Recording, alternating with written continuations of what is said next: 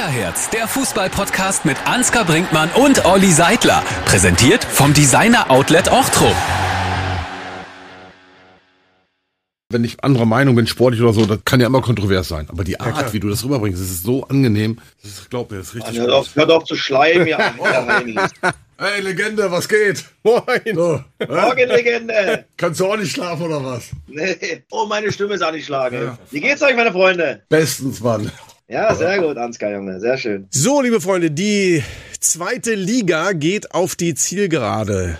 Wir gehen so ein bisschen auf die Schlusssequenz. Ins letzte Drittel auf jeden Fall der besten zweiten Liga der Welt. Hätte mich gefreut, wenn wir dazu auch einen Experten einladen, aber jetzt ist, also so ist er da. Danke für die Einladung. Und ich versuche mein Bestes. Sein Profidebüt hat er zwar 2003 in der ersten Fußball-Bundesliga für Energie Cottbus gegen den Hamburger SV erlebt, aber er ist vor allen Dingen ein Kind der coolsten zweiten Liga der Welt. Mehr als 170 Mal im deutschen Unterhaus im Einsatz mit dem FC Energie und natürlich insbesondere dann mit dem ersten FC Union Berlin hat er Unterhaus Geschichte geschrieben. Noch heute wird bei Wikipedia ein Freistoß aus 25 Metern Entfernung als die Matuschka-Distanz definiert. Wir begrüßen den Helden der Eisernen, den Sky-Experten, den wunderbaren Tusche, Thorsten Matuschka. Ja. Das ist doch mal, ey, das ist doch mal ein Intro. Fantastisch. Das war's, ich hau ab. Dankeschön. Also so, so ist ja noch niemand begrüßt worden. Das ist so völlig krass. Ansgar, kannst du mal sehen, ne? Ja, Ja, der ist einer, Respekt. einer der Chefs meiner Arbeitgeber. Also das war ein bisschen Nein, aber wo du das gerade sagst, also ein Freistoß, ähm, das war ganz wichtig auch für Union. In diesem Spiel Hertha, weil Hertha war in dieser Stadt und Union war lange am Schlummern, sage ich mal, trotz der Historie. Aber an dem Tag dann ähm, Hertha BSC zu schlagen, ähm, das war ganz vielen Menschen, äh, also die Union lieben, sehr, sehr wichtig. Also das, äh, das weiß ich von ganz vielen Menschen aus Berlin. Das war so ein Wendepunkt. Ja, ähm, ich glaube, dass Hertha gerade in der Saison fast die Bundesligamannschaft behalten hat. Also, sie waren schon das Bayern München der zweiten Liga. Das muss man schon ganz klar sagen, dass Hertha klar besser war. Ja, das Spiel dürfen wir normalerweise nie gewinnen, aber so ist halt manchmal Fußball. Egal aber, was danach abging und was äh, den Wochen danach abging, das war genau wie Ansgar beschrieben hat, für so viele Unioner so extrem wichtig, dass wir die große Hertha äh, besiegt haben. Dann ja auch Stadtmeister waren, ein paar Jahre große Fresse haben durften. Ähm, ja, das hat so viel bedeutet. Ich hatte in der Woche danach äh, am Sonntag mit John Mosquera in einer Autogrammstunde in Köpenick.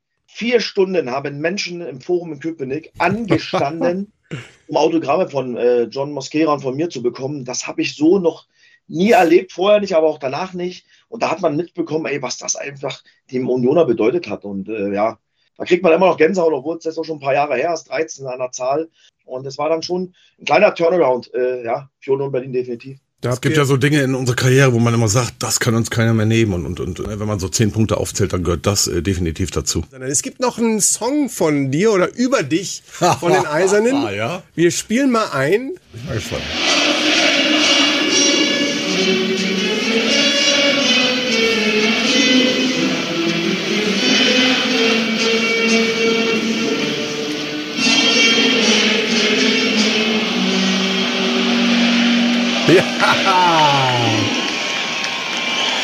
Thorsten Matuschka.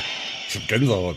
Guck mal, wir sind ja jetzt auch nicht mehr 20. und Wenn du so einen Song, das fühlt sich doch gut an. Schön. Ansgar, das ist, das ist äh, sensationell, ja. Das, dass man das als Spieler äh, bekommen darf von dem Fan, ist ja auch eine, eine besondere Wertschätzung.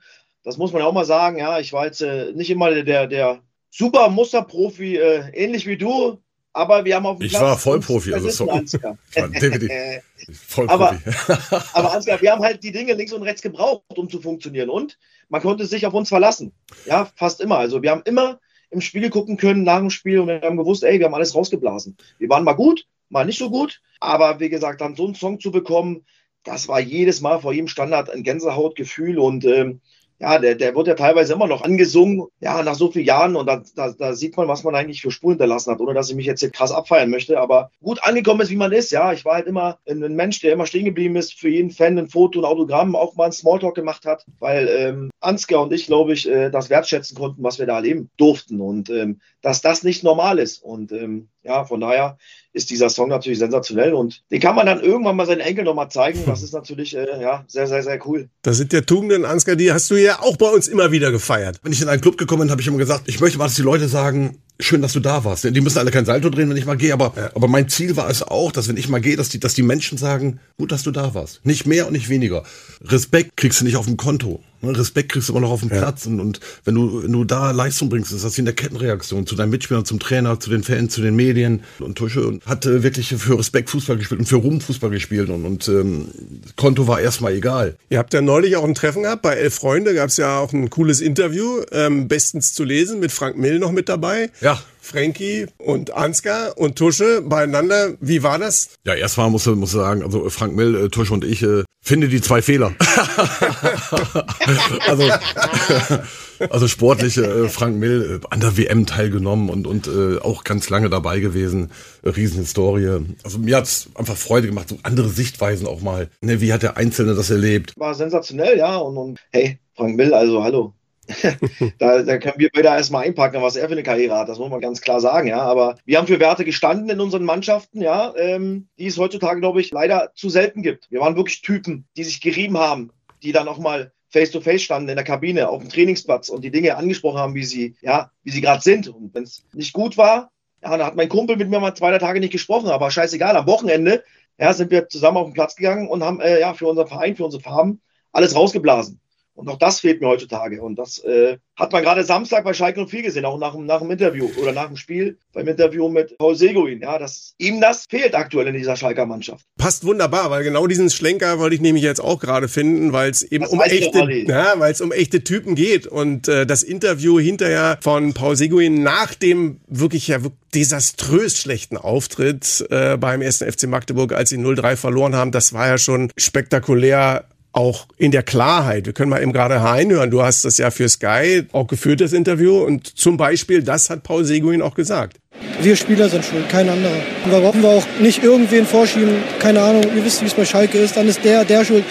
Ja, ich hoffe, äh, es knallt die Woche ordentlich. Er hofft, es knallt die Woche ordentlich. Aber das hat man ja schon irgendwie das Gefühl gehabt, das hätte schon mal das ein oder andere Mal auch mannschaftsintern irgendwie knallen müssen. Irgendwie hat, man hat das Gefühl, da passt nichts. Die Mannschaft ist sehr limitiert äh, äh, sportlich, das ist mal sicher. Aber also das, was du auf Schalke wirklich ja. bringen musst, das ist so die, die, die Basics. Wenn du jetzt keine Champions League hast, wenn du äh, kaum Nationalspieler hast, äh, DFB-Pokal nicht mehr, du hast vier Spiele. Vier Spiele im Monat im Prinzip. Und in diesen vier Spielen kann ich alles reinknallen, alles investieren, was ich habe. Damit meine ich äh, laufen, kämpfen, intelligent kämpfen, ohne Freistoß rausholen, ohne Elfmeter zu provozieren, ohne rote Karten etc.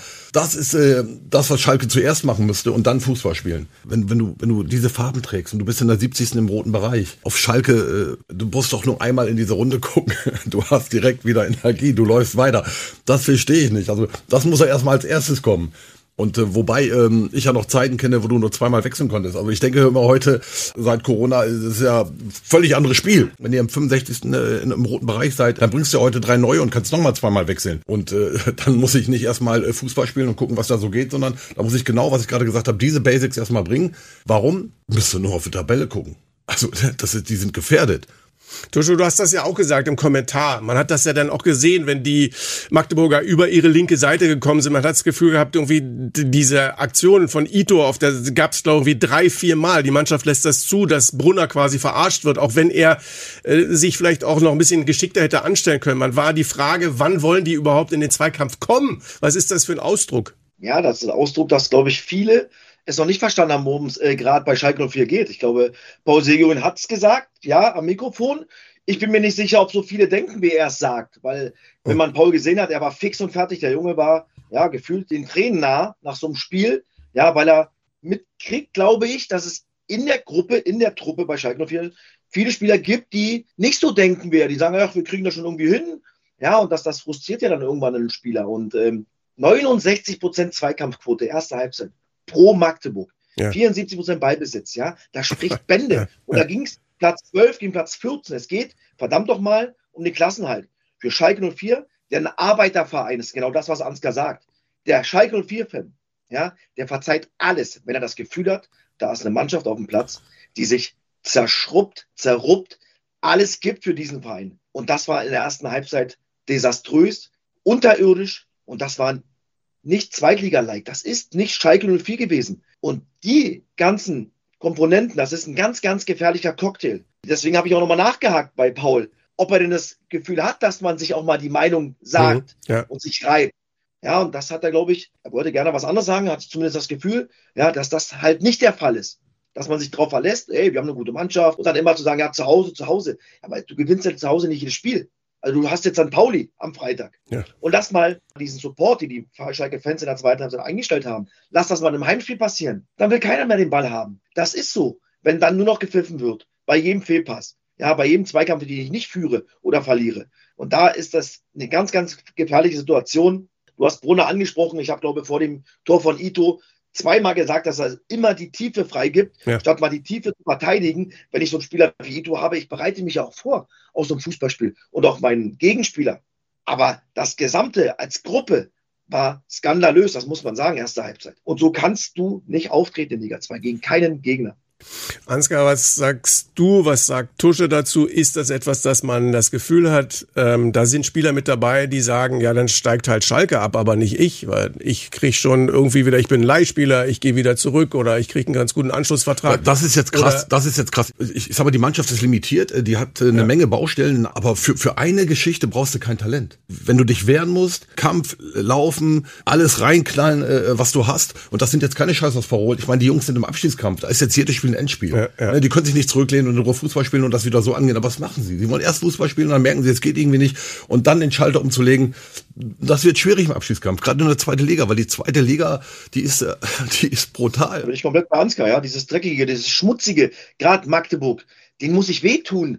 Ja, den muss ich die Lust am Fußball nehmen. Indem ich kompakt bin, indem ich in die Ja. Zweikämpfe komme. Auch als Trainer finde ich, nach 20 Minuten muss ich was um, muss ich was umstellen. Ich muss was verändern. Ich kann in meiner Mannschaft so nicht eine Halbzeit lang Fußball spielen lassen. Dafür habe ich auch ein Gefühl, dafür stehe ich da draußen. Ja, und da sage ich, okay, ich muss entweder personell oder taktisch was ändern. Aber auch das wurde nicht gemacht. Und jetzt kann man sagen, ey, zweite Halbzeit war irgendwie, ja, war okay, war es ja auch irgendwie, ey, das Kind war im Brunnen gefallen. Da war klar, du kannst dieses Spiel hier heute nicht gewinnen. Und 3-0 war am Ende dann auch, auch noch ein gutes Ergebnis.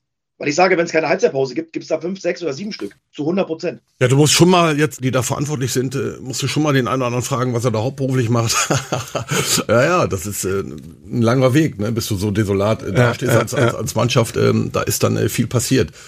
Aber ähm, das, das wird eng für Schalke 04, da bin ich mir relativ sicher, weil Tusch hat gesagt, jetzt kommt äh, St. Pauli. Das ist die stärkste Mannschaft in der zweiten Liga. Ich glaube nicht, dass Schalke da hoch gewinnt jetzt äh, am nächsten Wochenende. Die Dann anderen pennen auch nicht. Paderborn, dann spielst Genau. du bei der Hertha.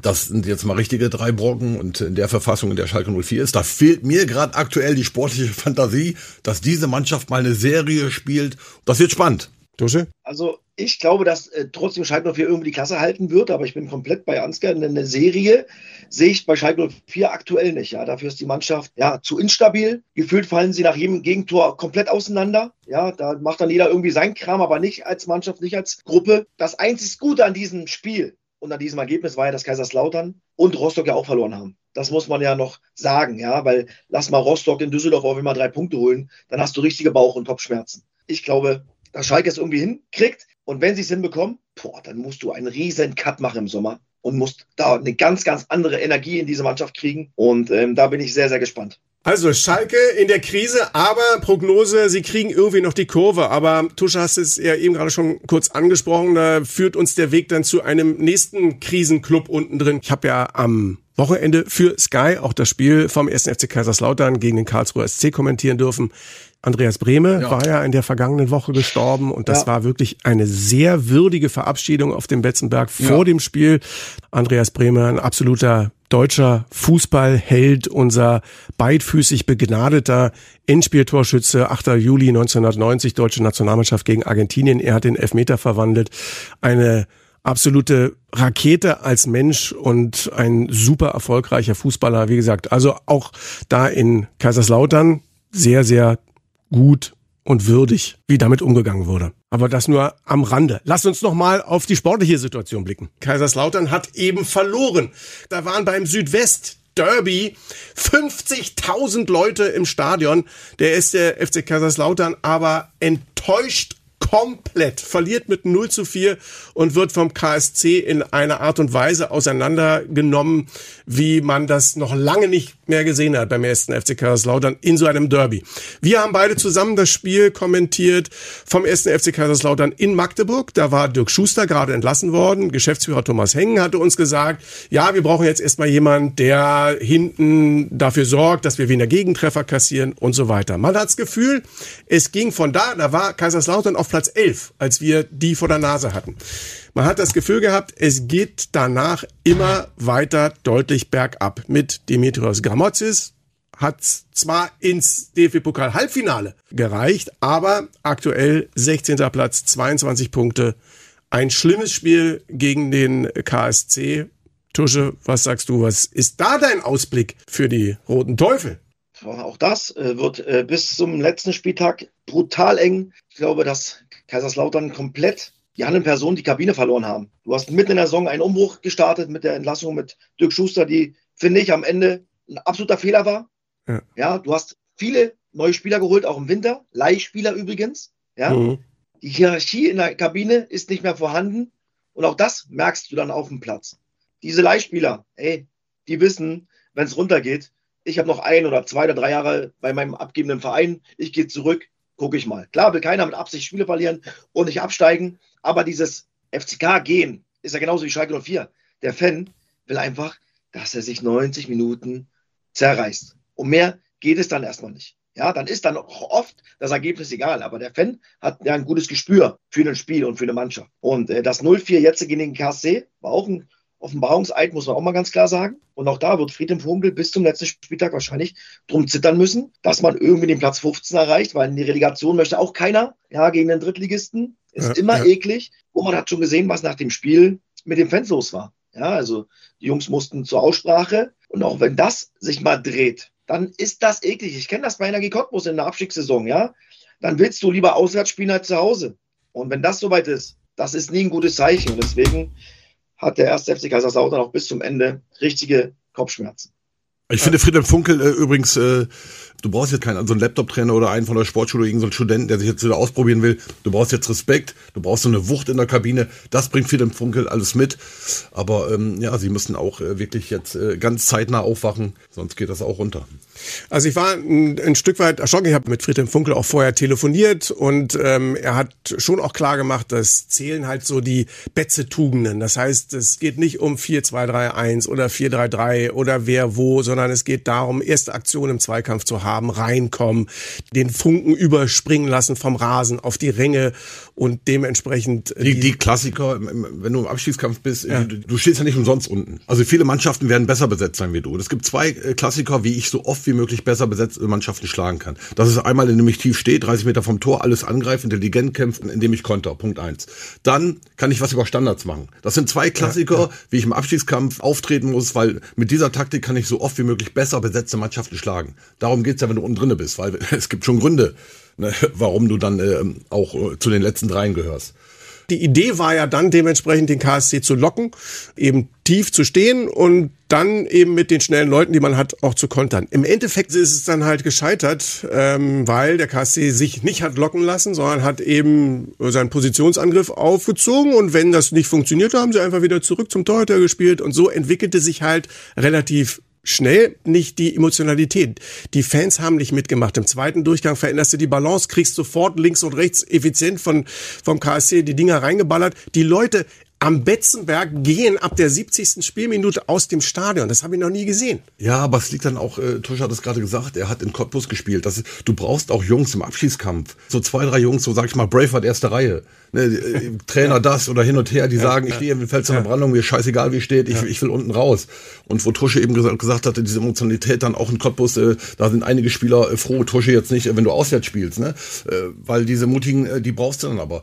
Apropos Cottbus, ich hatte mal, werde ich nie vergessen, äh, ich hatte mal ein Angebot von Cottbus und dann habe ich wirklich gesagt, als sie damals angerufen haben, äh, da stand dann leider auch in der Presse, danke fürs Angebot, habe ich gesagt, aber in Cottbus möchte ich nicht tot über den Zaun hängen. Sechs Wochen später, wir haben ein Spiel in Cottbus. Ich komme ra komm raus aus diesem Tunnel, fünf Meter bin ich gerade raus aus diesem Tunnel, da hat's eingeschlagen an Bierbechern, was ich. Habe ich hab so eine Ladung ab, mit Recht, ne?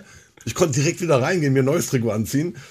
Und bei jeder, bei jeder Ballberührung haben die mich ausgepfiffen, aber hat das hat dich ja geil gemacht. Hat Spaß gemacht. Das ist ja das Gute. Deswegen, ja. das hatten sie nicht vergessen, aber geil, gut. Da kann das Stadion der Freundschaft schon Dinge persönlich nehmen. Ja. Aber Olli, nochmal auf Kaiserslautern zurückzukommen, ja. auch da, die müssen natürlich auch ein Gefühl entwickeln, den Jungs dann trotzdem auch zu, trotzdem zu unterstützen, ja, weil ja, es ist Abstiegskampf, ja, du hast nicht dieses Selbstvertrauen, ja, da hast du nicht diese große Spielfreude, wo du sagst, ey, jetzt machst du mal den, äh, den Steckpass hier, den Steckpass da und da mal äh, den, äh, den Zidane-Pass. Dafür brauchst du ja dann auch ein Gefühl, nicht? Und dann mal dem Plan vom Trainer auch mal Zeit geben, ja. Aber das hilft natürlich nicht, wenn dann Unruhe ist, wenn der Ball nach hinten gespielt wird, wenn nach 70 Minuten der Fan aus dem Stadion geht.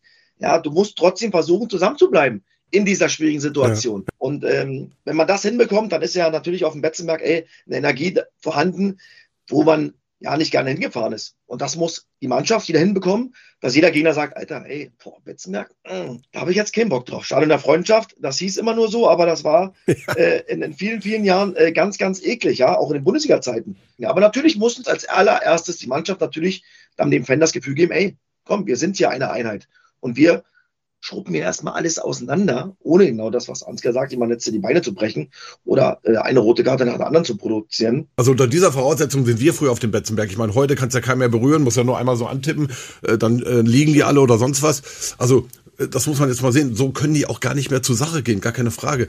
Du bist ja früher auf dem Betzenberg und, und äh, als er abgepfiffen hat, äh, habe ich wirklich so zu mir gesagt, Ansgar, ich, ich liebe zwar Fußball, aber hier möchte ich nie mehr spielen. ich möchte hier, hier will ich nicht mehr hin. Kaiserslautern in Not. Wenn wir noch mal untenrum ein bisschen dicht machen, muss man sagen, eine lila-weiße Herzklappe hat der Ansgar, ja, als an der Bridge, an der Bremer Brücke. VfL Osnabrück, mein Heimatclub, zweimal für diesen Club gespielt und jetzt im, im Derby gegen Hannover Sag, 96. 1-0. Ja, Hannover spielt ein, spielt ein gutes Jahr, ein geiles Jahr, aber beim VfL Osnabrück äh, zu verlieren, das war jetzt für die richtig hart, auch äh, freut mich aber für den VfL. Aber es wird nicht mehr reichen für den VfL Osnabrück, ne? Der Abstand ist zu groß, zu weit. Ja, ich glaube auch, dass es am Ende wahrscheinlich nicht reichen wird, obwohl sieben Punkte hört sich irgendwie cool an, aber die musst du halt erstmal aufholen. Du hast nur noch ja, elf Spiele. Ähm, Gerade zu Hause habe ich mir schon vor der Saison mehr erhofft und gedacht, ey, Bremer Brücke ist eklig, boah. Da spielst du auch nicht gerne Fußball, ja. Ähm, aber das hat die Mannschaft nicht hingekriegt, was Uwe Kotschin hat hingekriegt hat, sich schon ein Stück weit zu, zu stabilisieren. Ich meine, das ist dann typisch für den VfL Osnabrück, sich trotzdem zu wehren, es trotzdem zu versuchen. Das machen sie gerade. Auch mega Publikum. Mega, ganz ehrlich, ja, das, Hammer.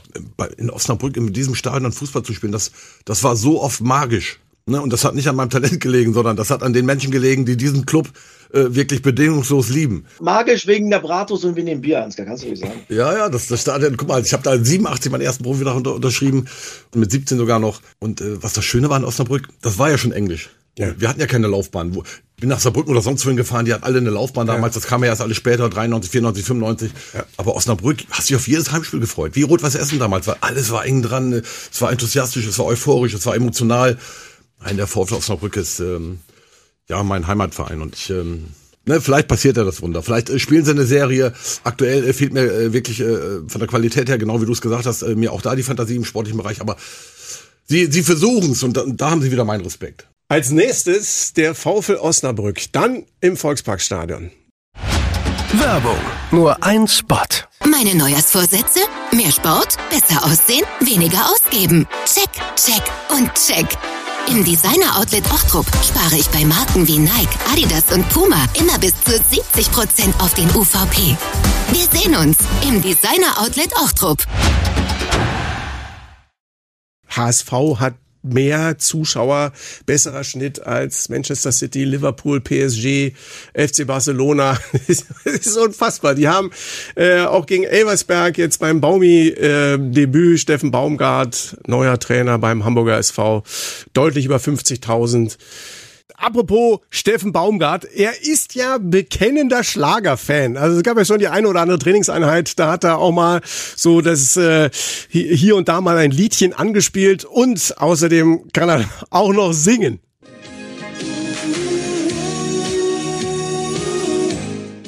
Ich sag nur Hello again. Er ist wieder zurück. Hello again, Steffen Baumgart. Aber nur, das ist ein kleiner Ausflug. Ich war ja kein Freund von Tim Walter, wie wir alle wissen. Und ähm, jetzt ein Neustart. Äh, es wird emotional, wie wir alle wissen. Steffen Baumgart ist am Start. Äh, ich bin sehr gespannt, muss ich sagen. Jetzt, dein ja. alter Teamkollege, guter Freund, Einstand, wie hat's dir gefallen? Gegenpressing fand ich richtig, richtig gut. Gerade die erste Viertelstunde war richtig Intensität drin, äh, viele hohe Ballgewinne. Letzte Drittel war oft ein bisschen, ja, vorletzte, letzte Pass war da nicht, äh, nicht optimal gewesen. Aber du gewinnst 1-0 zu 0 nach drei Heimniederlagen in Folge. Baumi bringt Königsdorfer wie Dompe, der krank war, der macht das 1-0, lässt aber nach fünf Minuten ein Riesenbrett liegen. Also in allem eigentlich, ja, außer das große Spektakel, was vielleicht jeder erhofft hat oder der Hamburg, der Hamburg-Fan, der hat er gedacht, oh, Elversberg, ja, 4-5-0. Nee, das ist nicht zweite Liga. 1-0, irgendwie dreckig. Darauf kannst du aufbauen. Mutiges nach vorne verteidigen fand ich gut. Das ist Baumi. Gutes Gegenpressing. Und ich glaube, da werden wir äh, Woche für Woche mehr von sehen. Und der HSV ist wie jedes Jahr ab Spieltag 29. Da geht's los. Und da waren sie in den letzten Jahren immer maximal kacke. Und dieses Jahr bin ich gespannt, obwohl letztes Jahr ja sie mit 66 Punkten nicht hochgegangen sind, Ja, ist ja. natürlich Ja. brutal gewesen. Ja, letztes Jahr waren sie in dieser Phase schon gut, aber es hat am Ende halt nicht gereicht. Und ich bin gespannt, wie sie es dieses Jahr hinkriegen. Trotzdem war das Wochenende ein Hamburger Wochenende. Kiel Ab- verloren, Hannover verloren, Paderborn ist irgendwie mit drin mit minus zwei, Düsseldorf irgendwie wieder mit dabei, Kräuter Fürth. Es ist eng, ey, und das wird bis zum Schluss so sein. Bleiben, außer der FC St. Pauli geht hoch. Sag mal, was mich interessieren würde bei dem ganzen äh, Taktik-Scheiß, den wir gerade machen, warum, wieso, weshalb, ganz ehrlich, ne? du hast mit Steffen Baumgart zusammengespielt, richtig? Mal, Natürlich, in Cottbus. War der als Spieler schon so irre oder ist das ja später gekommen? an. Mein Baumi, ey, er hat es gehasst zu verlieren. Ja, er hat es gehasst, wenn jemand irgendwie Larifari im Training gemacht hat. Ja, da hat er eine Ansage bekommen. Er hat getackelt. Der hat auch mit der Pike geschossen. Der, aber der hat sich immer reingeknallt. Selbst wenn wir jetzt ab und zu mal Traditionsmannschaft spielen mit Union Berlin, ey, da tackelt der, da alles ihm scheißegal. Da sind die Beine links, rechts aufgeschürft. aber das ist halt Baumi. Und der Geil. geht so ab, weil Das- er dieses Spiel so ja. lebt und so liebt. Und das ist er. Er ist halt ein positiv bekloppter Mensch und kann unfassbar mitreisen. Und er hat auch hier, ein kleiner Unterschied, relativ schnell doppelt gewechselt. Er hat fünf Mann eingewechselt. Ja, ja. Also er lässt alle am Leben in diesem Kader. Mhm. Und das ist halt auch Promi, dass er alle mitnimmt. Nicht nur den Staff, sondern die ganze Mannschaft. Und ähm, weil er weiß, er braucht irgendwann jeden. Das hat er in Paderborn der gemacht, das hat er in Köln gemacht und das führt er jetzt in Hamburg vor. Und wenn der da rumtigert und du bist Spieler, also ganz ehrlich, der, der gibt dir ja keine Ruhe. Ne? Der davor setzt sich dann mal hin, wenn es nicht läuft, da sagst du auch, okay, ist ihm auch egal, weißt du. Aber der ist egal, wie ich, der tigert da rum. Also das, das hat schon was Besonderes. Und, und wie gesagt, Paderborn, Respekt, äh, in Köln hat er auch einen Job gemacht, Respekt. Und jetzt ähm, glaube ich, äh, ich, ich glaube wirklich, dass äh, durch diesen Trainerwechsel, durch diese Emotionalität, dass der Hamburger SV jetzt ernsthaft um den dritten Platz, vielleicht auch um den zweiten äh, spielen wird. Es ist ein Coup, Baumi zum HSV zu bekommen. Ja, weil ich sag auch, das ist eine heiße Traineraktie. Ich glaube, er hätte vielleicht noch ja, zwei, drei Wochen warten können. Vielleicht geht was in Wolfsburg auf, vielleicht geht was in Hoffenheim auf, Gladbach. Er hätte ja auch spekulieren können. Aber Baumi, er ist HSV-Fan. Ja, Yes. und Jonas Ja, Bold ja. hat diesmal war er schneller dran. War auch die letzte Patrone ne, von Bolt. Also, Ja, weil den, muss man auch mal fragen, was er da äh, die letzten zwei, drei, vier, fünf, sechs Jahre macht. Also der lehnt sich mal so ein bisschen zurück. Also ganz ehrlich, dann höre ich mir die Interviews von dem an. Also, an äh, ganz ehrlich, also an den hätte ich auch mal ein paar Fragen. Also ne, zieht sich mal schön raus Ja, da. Ansgar, ja, bin ich, bin ich bei dir, dass es sicherlich die letzte Patrone sein wird für Jonas. Ähm, aber wir hatten gestern auch das Thema. Ich habe da mal eine kleine Lanze für ihn gebrochen, weil es waren dann, Baumi ist der vierte Trainer in fünf Jahren unter Jonas Bold, was gefühlt acht waren. Ich habe auch gedacht, ey, nur, Baumi ist nur der vierte. Ich hätte auch gedacht, ey, es ist viel, viel mehr. Ähm, und was er gemacht hat, er hat nie für Trainer lange Geld bezahlen müssen. Es lief aus, Hacking lief aus. Dann kam Tune, der war aber, glaube ich, relativ schnell nach einem halben Jahr in Düsseldorf. Tim Walter muss er jetzt drei Monate bezahlen.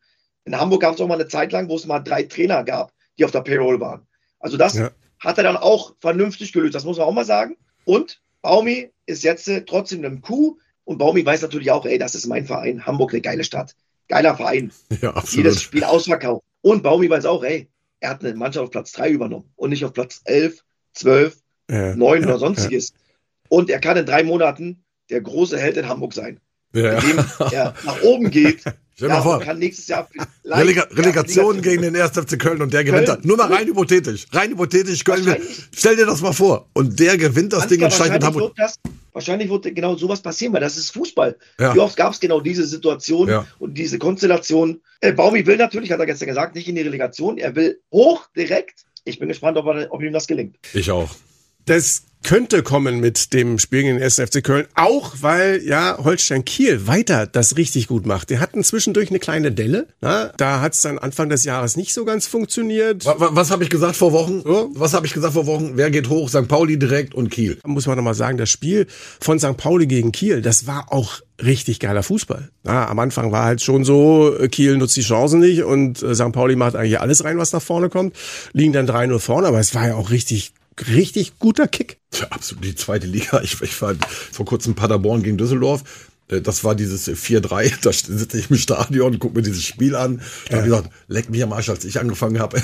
ne, da, haben die, wenn, wenn hinten einer angelaufen wurde, gab es einen Befreiungsschlag. Äh, ne? Und das, was ich da gesehen habe, das war ein Wahnsinnsspiel. Technisch, taktisch, vom Tempo her. Ich habe da gesessen, ich denke, okay, wenn das hier zweite Liga ist, also Ja, zweite Liga. Was hatten wir schon für Spiele? 6-4 Magdeburg gegen Hertha. Ja. Wie oft hatten wir schon eine 4-3, fällt mir gerade ein, ein 5-3, 3-3. Ja. Diese zweite Liga, da raschelt's Tore. Ich glaube, wir sind europaweit, glaube ich, sogar die Liga, wo am meisten Tore fallen im Schnitt. Wahnsinn. Und auch Ja, zuschauertechnisch, ne? Ich glaube, ich mehr Zuschauer wie die italienische erste Liga. Natürlich, ja, wir sind äh, zuschauertechnisch, glaube ich, äh, Top 5. In Europa insgesamt, genau. Genau, äh, die, die, die, die Liga, die äh, die fünf meisten Zuschauer Ja. hat im Schnitt. Ja, Krass. das musst du dir mal vorstellen. Krass. Ähm, plus die Tore, da wird einfach oft offenes Visier. Wir wollen kicken, wir wollen Fußball spielen. Ja, wir wollen nicht zerstören. Das war eine Zeit lang, äh, genau was Ansgar sagt, ja, äh, wo dann manch, manche dann nur wirklich getreten haben, hoffentlich irgendwie zu Null zu spielen, irgendwie einen Standard zu machen. Aber ey, ich glaube, Karlsruhe hat jetzt ein Torverhältnis nach 23 Spieltagen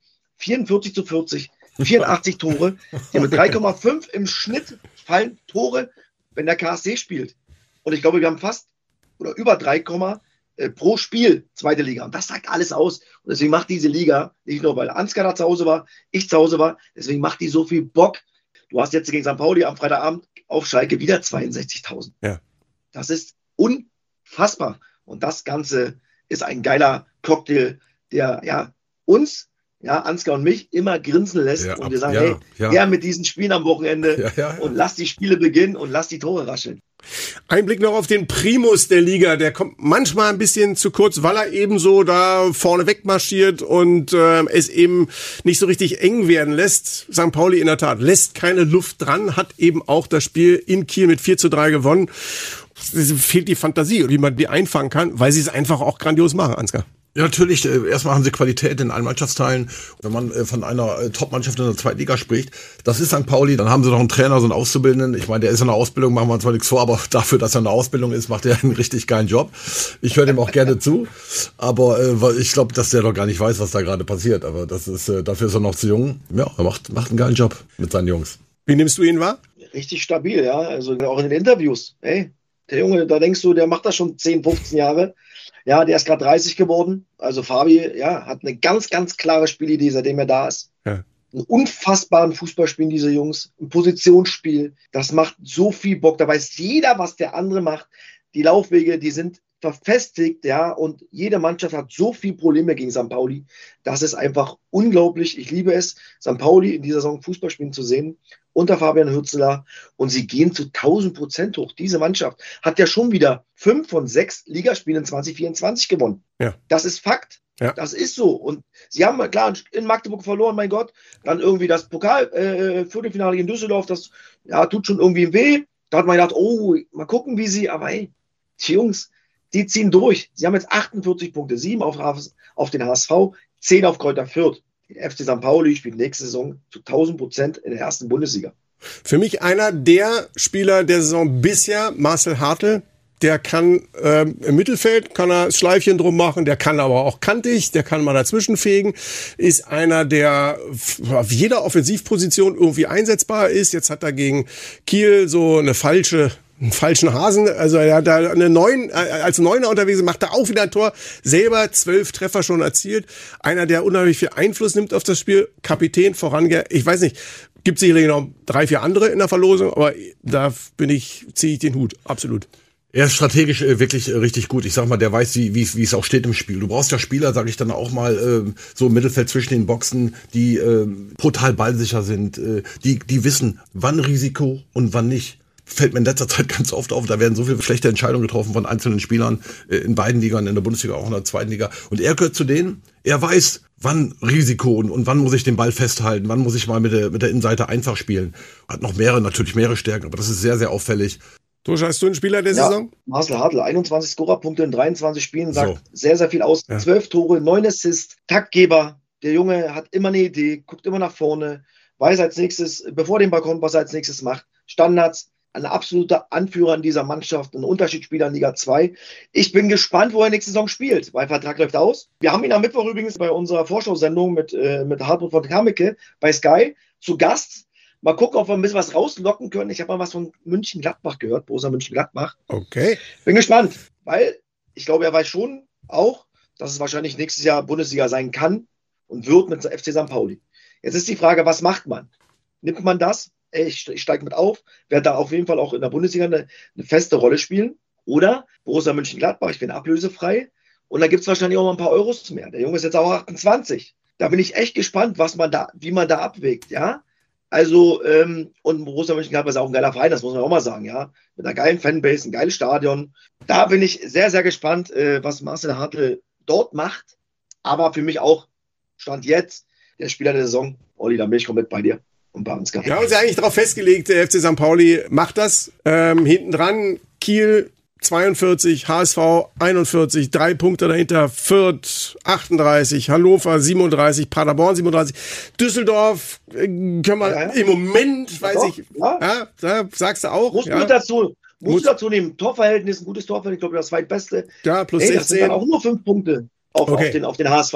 Platz drei und sechs auf Kiel. Bei das sind Spielen. die ersten sieben praktisch in der Verlosung um die Plätze zwei bis sieben. So, jetzt will ich's wissen. Komm mal, Ansgar, fang an oder soll ich anfangen? Fang du mal an.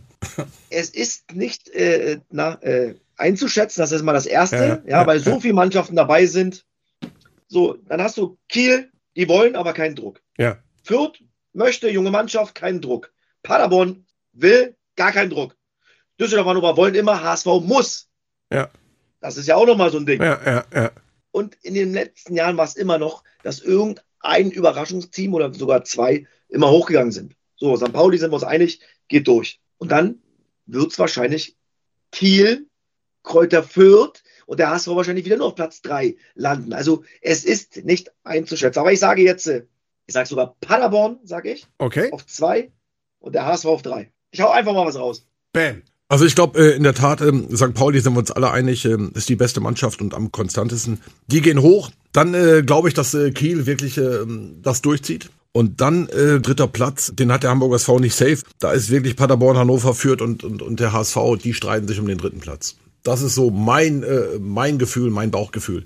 Und unten haben wir gesagt, VfL Osnabrück, schwierige Angelegenheit. Aber da unten drin sind dann dementsprechend auch noch einige mit in der Verlosung. Da musst du dann eben Wien, Wiesbaden, Schalke, Braunschweig, ja, Kaiserslautern, Rostock. Unten ja, ist es ja genauso spannend, ne? Sehr gut, Olli, dass du, Olli, dass, dass du äh, Wien Wiesbaden sagst, weil es sind auch nur fünf Punkte auf Platz 17. Ja, ja. Ähm, Braunschweig muss man ganz klar sagen, unter Daniel Schallinger einen riesen Step nach vorne gemacht. Ja.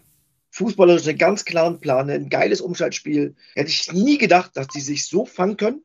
Und Rostock ist mal so, mal so. Zu Hause, glaube ich, muss Rostock ja den Grundstein legen, drin zu bleiben, ähnlich Kaiserslautern. Aber ey, dann hast du noch Schalke dabei, Logo. das ist, ey, Olli Ansger, das ist Brutal. so schwer. Die zweite Liga ist, ist, was Aufstieg und Abstieg anbetrifft, heute, da wird's mal alles, aber nicht langweilig. Es sind noch elf Spiele zu absolvieren und es ist so viel offen und es macht so unglaublich viel Bock, diese Liga mit zu verfolgen.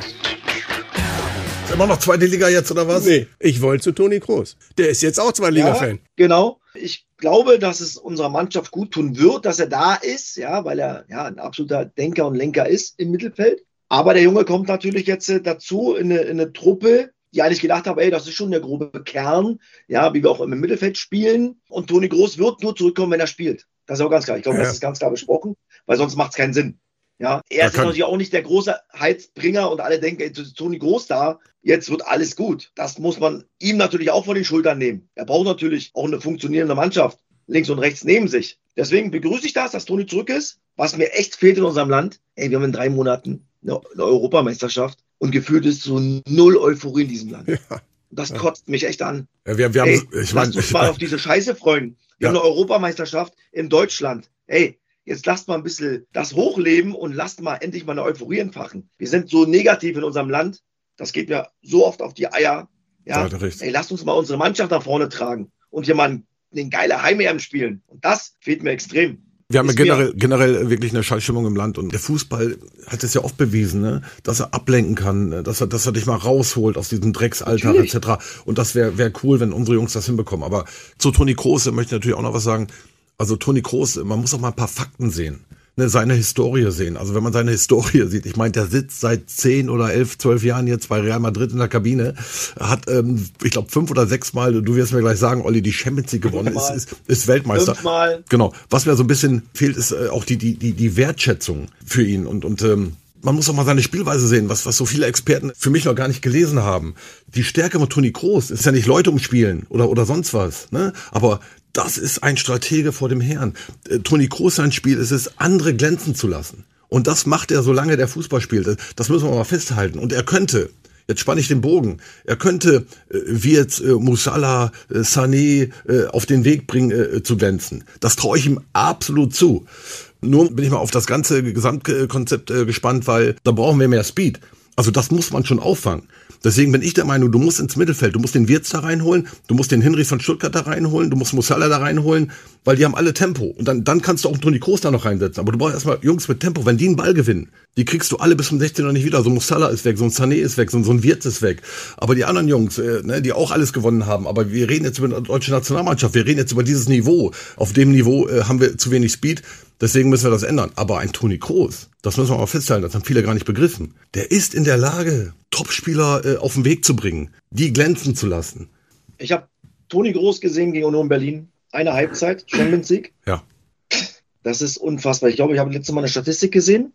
In jeder einzelnen Saison bei Real Madrid hat er über 90 Prozent äh, Passquote. Ja, ja, über 90 Prozent Passquote. Jetzt kann man sagen, natürlich, aber ist ja genau das, was, was Ansgar sagt. Er bringt halt seine Mitspieler in Positionen, weil er den Gegner lockt, indem er den Ball sehr, sehr, spiel, äh, sehr, sehr spät spielt, aber dann richtig in den Raum spielt. Ja, seinem Kumpel die Zeit gibt, ey, jetzt kann ich mal im, im Deckungsschatten raus, im Rücken des Spielers und die wissen, okay, der hat die Eier, der hat die Ruhe und spielt den Ball dann mal.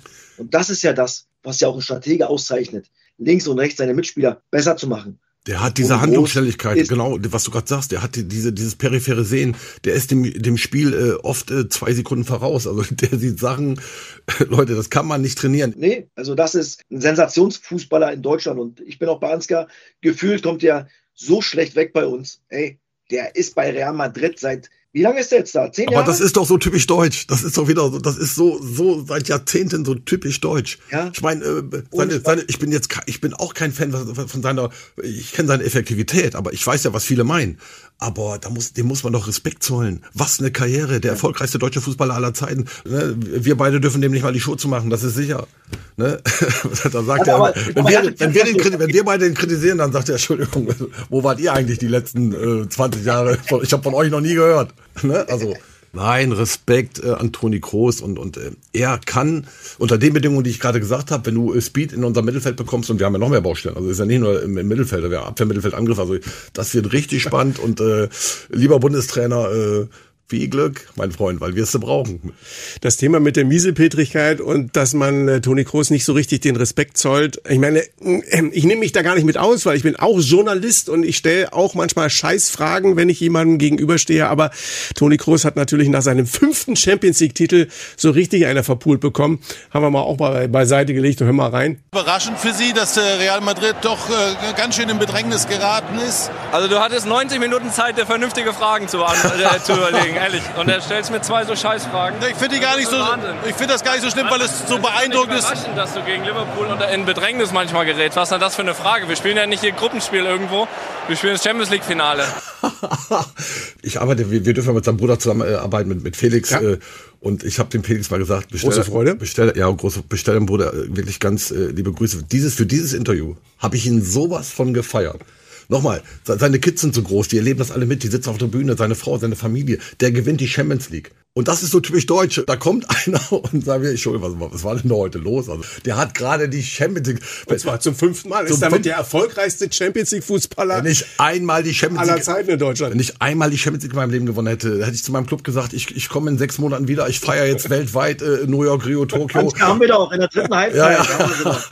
Aber das ist wirklich, der hat gerade die Champions League gewonnen. Finde ich, ich, ich ist absolut zu 100% richtig. Nur die, also die andere Seite, um so ein kleines bisschen irgendwie da was zu sagen in die Richtung. Wir Kollegen, die dann da vor Ort sind oder Field-Interviews machen, dann kriegst du auch irgendwie, wo es dann aufgeladen Hör mir auf mit der Scheiße, sorry, der hat nein, zum, jetzt- zum, ja, nein, das- hör mal auf, der hat zum sechsten Mal die Champions League gewonnen, da kommt so eine Fünf, Frage. fünf. Der Typ hat nicht, das ist völlig insane, ganz ehrlich, dem musst du Ja. auch mal, dem musst du fragen, was er Ich hauptberuflich macht. dir nur erklären. Ne? Ich Den darfst du nicht auf die Champions League, das kannst du nicht erklären. So eine Frage, das ist, das ist, eine, das ist desolat, das ist eine glatte Ich Sechs, will- bra- braucht kein Ich Mensch. will ja nicht sagen, dass wir es akzeptieren müssen, dass sie richtig war. Ich würde sagen, wie manchmal solche Fehler entstehen bei euch Fußballern. Naja, hat er wirklich. wir machen auch manchmal, wir verschießen auch mal Toni die Kroos- Elfmeter in den Nachthimmel von Toni, Toni Ah. Kroos hat ja verbal überragend reagiert. Ganz ehrlich, ich hätte den gestürmt. Nein, den hätte ich gewürgt. wirklich. Weil, wegen, Ich finde, die Reaktion ist ich super. Feier Toni Kroos, also wirklich. auch damals Märte mit der Eistonne und so weiter. Das ist einfach die Reaktion genial. Aber im Endeffekt ist doch gut, ey, wenn es mal so eine, des Öfteren mal so eine Scheißfragen gibt, dann kriegen wir auch mal vernünftige Antworten von den Fußballern, die wir ja sonst ja auch oftmals wollen und verlangen. Und deswegen ist doch geil, dass ein Toni Groß oder ein Per Mertesacker damals dann mal so reagieren. Ich lege mir das mal drei Tage in die Eistonne und dann äh, analysieren wir das Spiel und dann sehen wir weiter.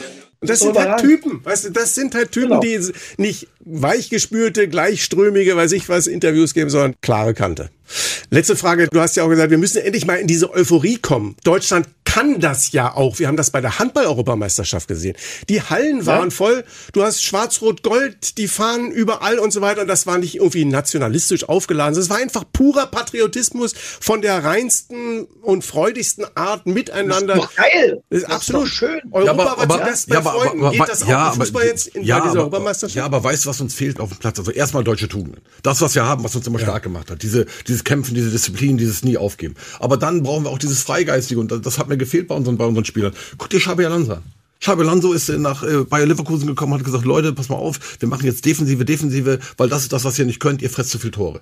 Genau der richtige Ansatz. Dann hat er den Jungs gezeigt, wie man verteidigt im Kollektiv und individuell, wie man in einen Zweikampf geht, als gäbe es keinen Morgen mehr. Weil genau das machen die. Und dann hat er sie nach vorne Fußball spielen lassen. Dann hat er einen Werkzeugkoffer mitgegeben. Hat denen aber auch gesagt, Wirtz und wie sie alle heißen, Chaka, Boniface und Fripong. Also wenn ihr eine bessere Idee habt wie ich, könnt ihr das machen.